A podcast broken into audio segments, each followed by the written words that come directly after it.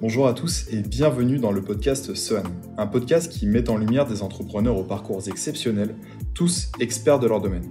Grâce au chemin qu'ils ont parcouru, aux étapes qu'ils ont surmontées, nos invités partagent avec vous leurs idées, leurs expériences et plus encore vous livrent de précieux conseils. Ils vous donnent l'opportunité d'explorer de nouvelles perspectives, de nouvelles pensées, de nouveaux concepts et bien sûr d'être inspiré un peu plus à chaque écoute. Voici tout de suite un nouvel épisode. Aujourd'hui, on est avec Nicolas Lemétayer, CEO de Swan. Salut Nicolas. Salut. Dans cet épisode, on va parler des débuts de Swan, des valeurs qu'incarne la startup. Mais avant tout, Nicolas, je te laisse te présenter.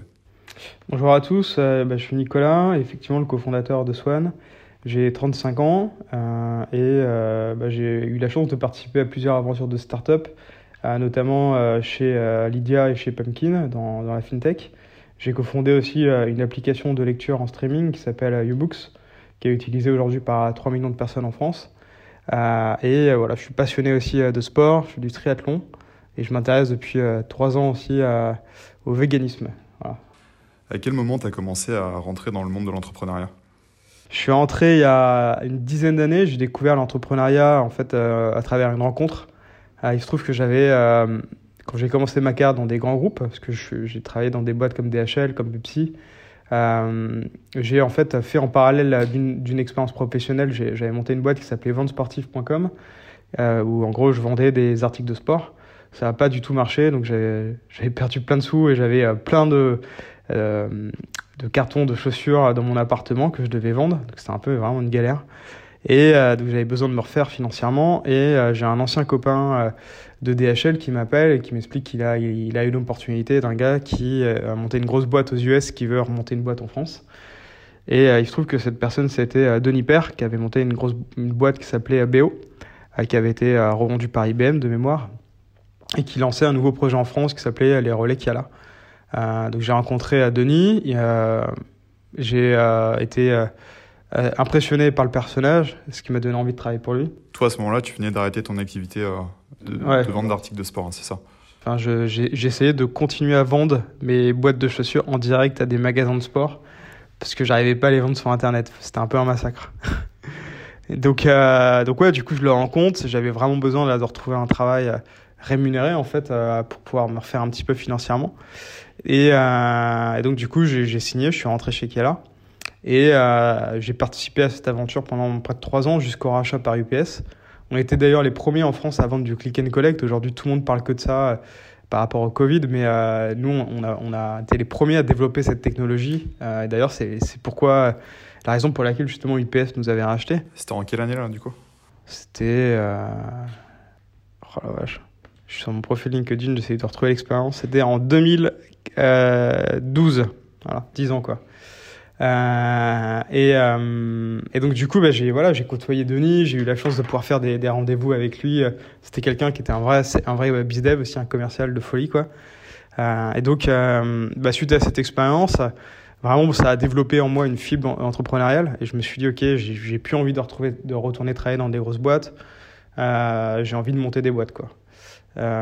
puis j'avais eu la chance de gagner un peu de sous, donc voilà, je pouvais réinjecter de l'argent pour monter un projet. Donc j'ai monté une première boîte de livraison de camions électriques euh, qu'on a eu la chance de revendre un an après. Et suite à ça, je suis vraiment rentré dans l'écosystème startup, donc là plutôt l'innovation, un monde que je connaissais moins, l'environnement startup, même si j'avais, euh, je venais un peu du monde de l'innovation avec le click and collect. Euh, et j'ai rejoint un premier projet qui s'appelle Lydia, voilà une fintech. Puis, puis ensuite, voilà, j'ai continué, j'ai vraiment eu la chance de pouvoir être euh, associé dans des projets euh, vraiment très intéressants. Et, la dernière expérience avant, avant Swan, c'est pendant 4 ans, bah, YouBooks, quoi, cette boîte de lecture, où on est parti bah, de, pas grand-chose à, à, une trentaine de personnes aujourd'hui, 3 millions d'utilisateurs.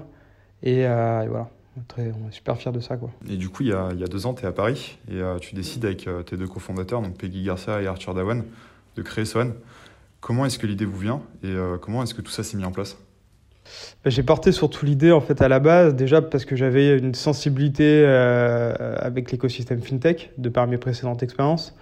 Aussi parce que j'ai toujours exercé des fonctions soit directes ou euh, moins directes autour du BizDev et notamment BizDev en B2B. Donc j'ai toujours travaillé avec des grands comptes et parfois des grands comptes qui ne nous payaient pas à temps. Et il se trouve que l'élément déclencheur, ça a été un client de chez YouBooks, justement, qui était en Tunisie, qui nous devait des sous, à tel point que malgré les différentes relances, j'ai décidé de me rendre à Tunis pour récupérer un chèque. Et à ce moment-là, je me suis dit, euh, comment un client qui euh, est satisfait du service, pourquoi est-ce qu'il met 1000 ans à nous payer? J'ai commencé à me documenter finalement sur Google, je me suis rendu compte que euh, les délais de paiement, c'était la première raison de faillite des entreprises en France.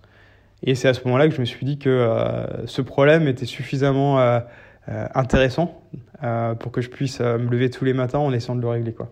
Ok, donc c'est vraiment à partir de ce problème-là avec, avec ce client que, que tu t'es dit il y a une problématique et je vais développer une solution autour Une problématique en tout cas qui m'intéresse suffisamment parce que quand on monte une boîte, je pense que c'est super important de, de se dire euh, je vais me lever euh, tous les mois, enfin tous les jours, euh, pendant plusieurs mois, pendant plusieurs années parce que des fois un projet c'est 4 ans, 5 ans, 10 ans. Il y a très peu de gens qui montent une boîte et qui la revendent un an après. la plupart du temps c'est plutôt 6, 7 ans, voire 10 ans. et donc du coup c'est important de se dire ok le problème que je vais résoudre, euh, il m'intéresse suffisamment pour que je me lève tout le temps, que je m'implique et que euh, je fasse euh, les, sacrifices suffisants pour, pour, réussir. Et donc voilà, c'était vraiment pour moi la première étape, c'est de me dire est-ce que ça me parle suffisamment? Est-ce que ça fait suffisamment écho en moi pour qu'on puisse lancer la machine quoi? Vous avez lancé Swan en vous adressant aux architectes et aux professions indépendantes. Mm. Aujourd'hui, la solution s'adresse à, toutes les entreprises en France et en Europe. Mm. C'est quoi le facteur qui vous a amené à faire ce changement? Bah, en fait, on a commencé par les architectes pour une raison simple, c'est que quand on adresse un marché aussi large que 4,5 millions d'entreprises en France et 35 millions en Europe, bah, il, faut commencer, euh, à, il faut commencer à adresser un marché. C'est compliqué quand on a des petits moyens. Donc on s'est dit, on va essayer de se verticaliser pour essayer de comprendre un peu euh, de quelle manière en fait euh, serait la meilleure méthode pour adresser le marché. donc on a adressé ce qu'on appelle des personas pour pouvoir en fait lancer l'attraction. Euh, il se trouve qu'on connaissait bien le monde de l'architecture, déjà euh, parce que euh, bah, Peggy avait été architecte auparavant et connaissait bien ce marché. Et du coup, elle nous avait expliqué toutes les problématiques rencontrées dans ce secteur d'activité. Pour nous, c'était une clé d'entrée évidente avec un accès au réseau rapide. Donc, on s'est dit que c'était un bon moyen pour nous de pouvoir bah, tout de suite tester, tester le produit. Et, donc, c'est ce qu'on a fait. Quoi. Donc, très vite, on a, on a onboardé 200 archis, je crois très très vite sur la plateforme. Dans la foulée, on a décidé d'élargir euh, aux indépendants d'une manière générale, donc freelance par exemple. du coup, c'était des secteurs où il y avait vraiment une demande euh, à ce niveau-là. Il y avait une vraie problématique euh, à se faire payer. La problématique du délai de paiement était moins sensible parce qu'on est sur des professions indépendantes qui n'ont pas forcément des salariés à payer. Donc voilà, le, sujet était plus de se faire payer plutôt que le délai de paiement on est arrivé sur la notion du délai de paiement en fait en s'adressant à des, entreprises qui ont des charges, des salariés à payer, pour qui bah, avancer de l'argent ou avoir de l'argent bloqué parce que le client paye pas, bah, forcément c'est une contrainte quand il faut payer les salaires. Quoi. Euh, voilà, donc ça s'est fait en, deux phases et finalement ensuite on est allé sur le marché des entreprises euh, parce que en fait le produit était plus mature, euh, parce qu'on s'est aperçu que la peine autour du délai de paiement était autant importante que la peine autour du paiement et qu'elle faisait du sens pour nous en fait sur notre proposition de valeur. Et c'est comme ça en fait qu'on a décidé d'élargir le marché à ce moment-là. Moi, il y a un point qui m'a beaucoup marqué quand j'ai intégré l'équipe, c'est la sensibilité environnementale partagée par tous. Comment est-ce que tu expliques ça? Par quoi est-ce que ça se traduit concrètement au quotidien? Je l'explique déjà parce que euh, je pense que c'est un sujet de préoccupation euh, pour les cofondateurs à la base. Dès le départ, en fait, quand on a monté une boîte, on a ressenti le besoin d'aligner aussi bah, nos intérêts et nos sensibilités personnelles avec le projet qu'on monte, parce que quand on travaille tous les jours beaucoup d'heures, autant essayer de faire en sorte que ce soit utile et que ça serve. Euh, donc on a cherché le moyen en fait de se dire comment est-ce qu'on peut être euh, le plus en phase ou aligné par rapport à nos, à nos sensibilités euh, écologiques et environnementales. Peggy, elle a cette sensibilité depuis toujours. elle, a, elle, a, fait un master spécialisé à Polytechnique justement en ingénierie environnementale. Donc c'est un sujet pour elle qui était important, plus sur la partie archi et notamment bâtiment. Et, moi, bah, la sensibilité environnementale, euh, euh, voilà, c'est, elle vient par euh, le fait que je suis allé sur, à devenir végétarien, que j'ai vraiment cette envie de me dire, ok, qu'est-ce que je peux faire pour la planète? Comment je peux limiter mon empreinte carbone? Donc du coup, c'était un sujet, parce que quand on est une boîte, une start-up dans la tech, qu'on utilise des nouvelles technologies, et en plus dans le système financier, on a un impact non neutre au niveau de, de l'impact carbone. Quoi. Donc c'était un sujet pour nous. Donc concrètement aujourd'hui on, on fait des choses assez simples. On, on, plante des arbres, c'est-à-dire que voilà, on a fait un partenariat avec un pépiniériste pour s'engager à planter des arbres en fonction de la, croissance de notre activité. 500 cette année, hein, c'est ça En 2020, on a planté 500 arbres. C'était la première année où on a planté. On est, du coup, on est super content. On a, on a hâte de voir les, les arbres grandir. Pour nous, c'était voilà, c'était la première fois qu'on faisait ça et, ça peut paraître euh, voilà, euh, peut-être pas énorme, mais en tout cas, on était très content de pouvoir commencer par quelque chose et euh, du coup, on est super motivé pour faire beaucoup plus en 2021. Et en dehors de ce projet, ça passe aussi par des, petits gestes au quotidien, au bureau? Tout le temps, bah, on essaye déjà de parler de... en fait, on essaye de faire en sorte que ce soit pas juste parler de, le... parler de sensibilité environnementale pour en parler. On essaye de... C'est un vrai sujet, je pense, aujourd'hui, euh, sur lequel tout le monde dans l'équipe se sent concerné. Donc euh, euh, voilà, il y a, pas mal de personnes dans l'équipe bah, déjà qui sont végétariens. on parle justement aussi, voilà, on, utilise des gourdes on fait attention à notre empreinte carbone. Il y en a qui viennent à pied, il y en a qui viennent en vélo. Enfin, on essaye vraiment en fait d'avoir cette approche un petit peu euh, par plein de petits gestes euh, pour se dire ok, on, on, essaye de, voilà, d'aligner finalement euh, notre sensibilité et de pas juste le dire mais de le faire. Et donc voilà, on utilise aussi des navigateurs type Ecosia, on essaye de faire attention à nos emails, on n'envoie pas de mail en interne, zéro mail en interne, on utilise uniquement Slack pour discuter, et puis après des outils de gestion de projet en fait.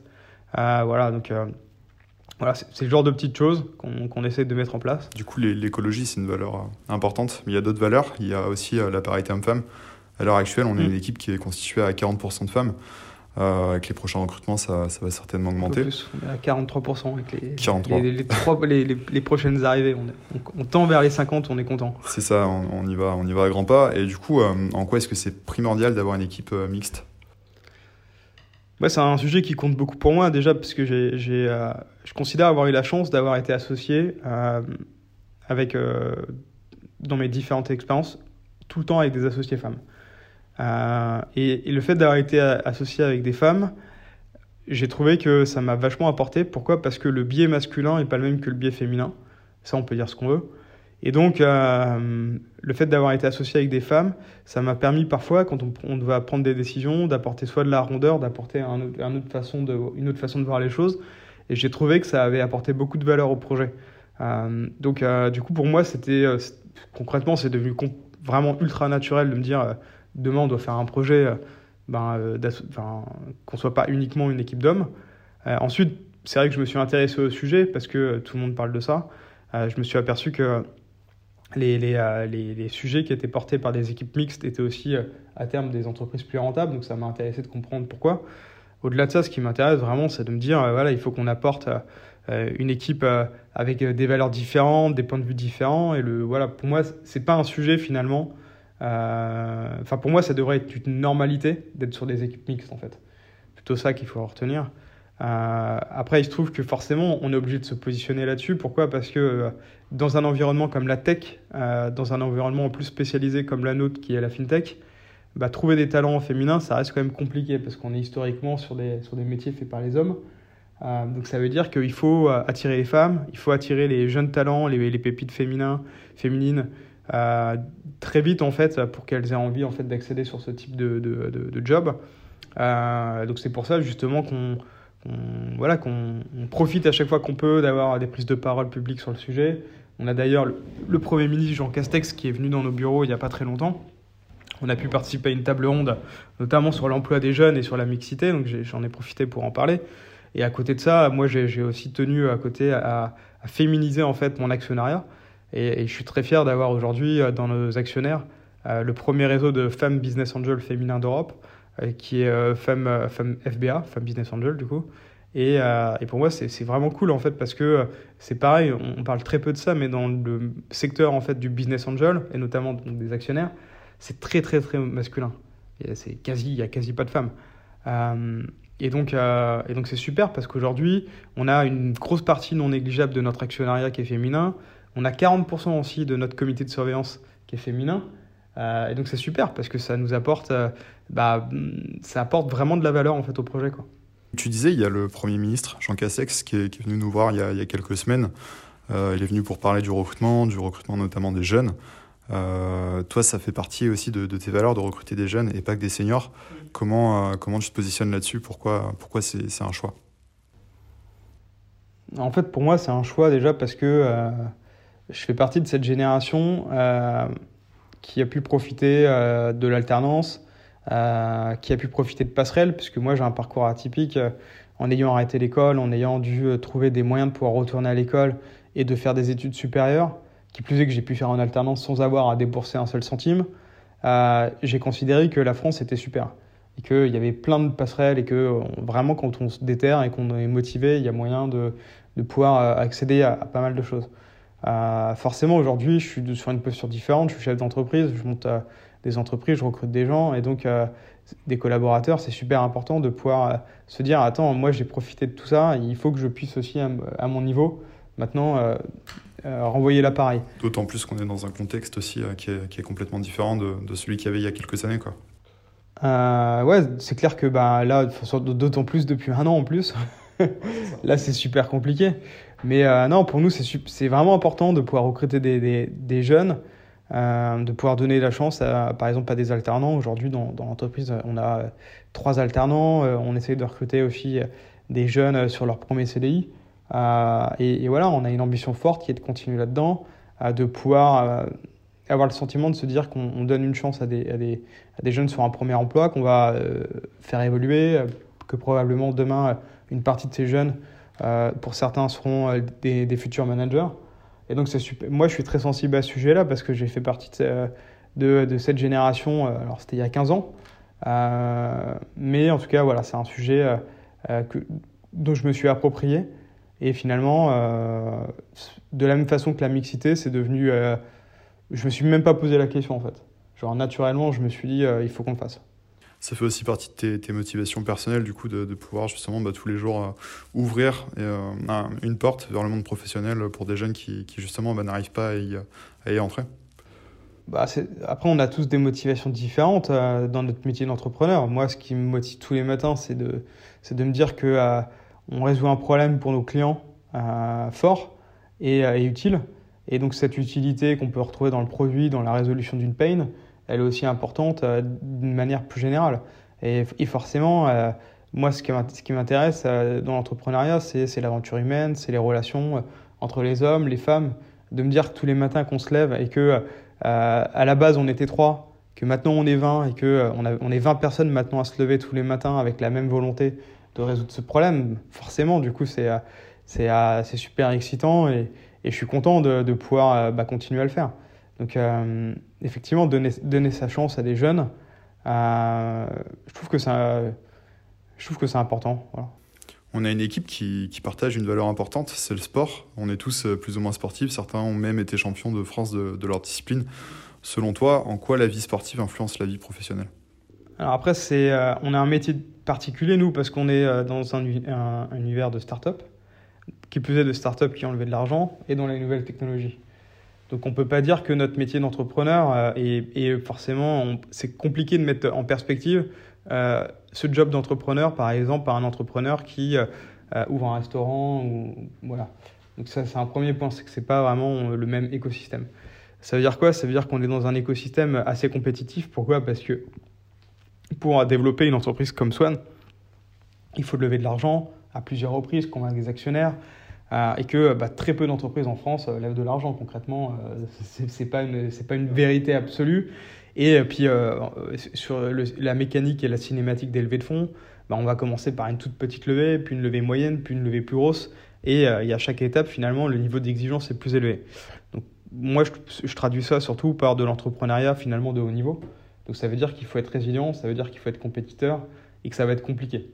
Euh, et, forcément, bah, quand on, a vécu ça à travers le sport, ou le sport de compétition, ça nous donne quelques clés euh, pour gérer cet effort dans la durée. Parce que l'effort, il va être long, il va être complexe, et qu'il euh, y a plus de gens qui vont nous dire non.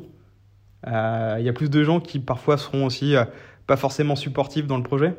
donc il va falloir bien se blinder et ne jamais perdre la confiance et ne jamais être toujours ultra concentré sur son objectif le sport, quand on, l'a vécu en compétition comme moi j'ai pu le vivre, mais comme euh, par exemple Mona qui euh, le vit d'ailleurs encore aujourd'hui en se préparant pour les mondiaux, bah, ça, nous apporte, ça nous apporte ça, quoi. Ça nous apporte cette hygiène de vie et ça nous permet en fait que, de rendre la chose plus simple. Comment tu définis la vision de Sohan? On en a parlé tout à l'heure. La, principale volonté, c'est de pouvoir résoudre le, problème des impayés pour les entreprises, de les aider à se faire payer dans les délais.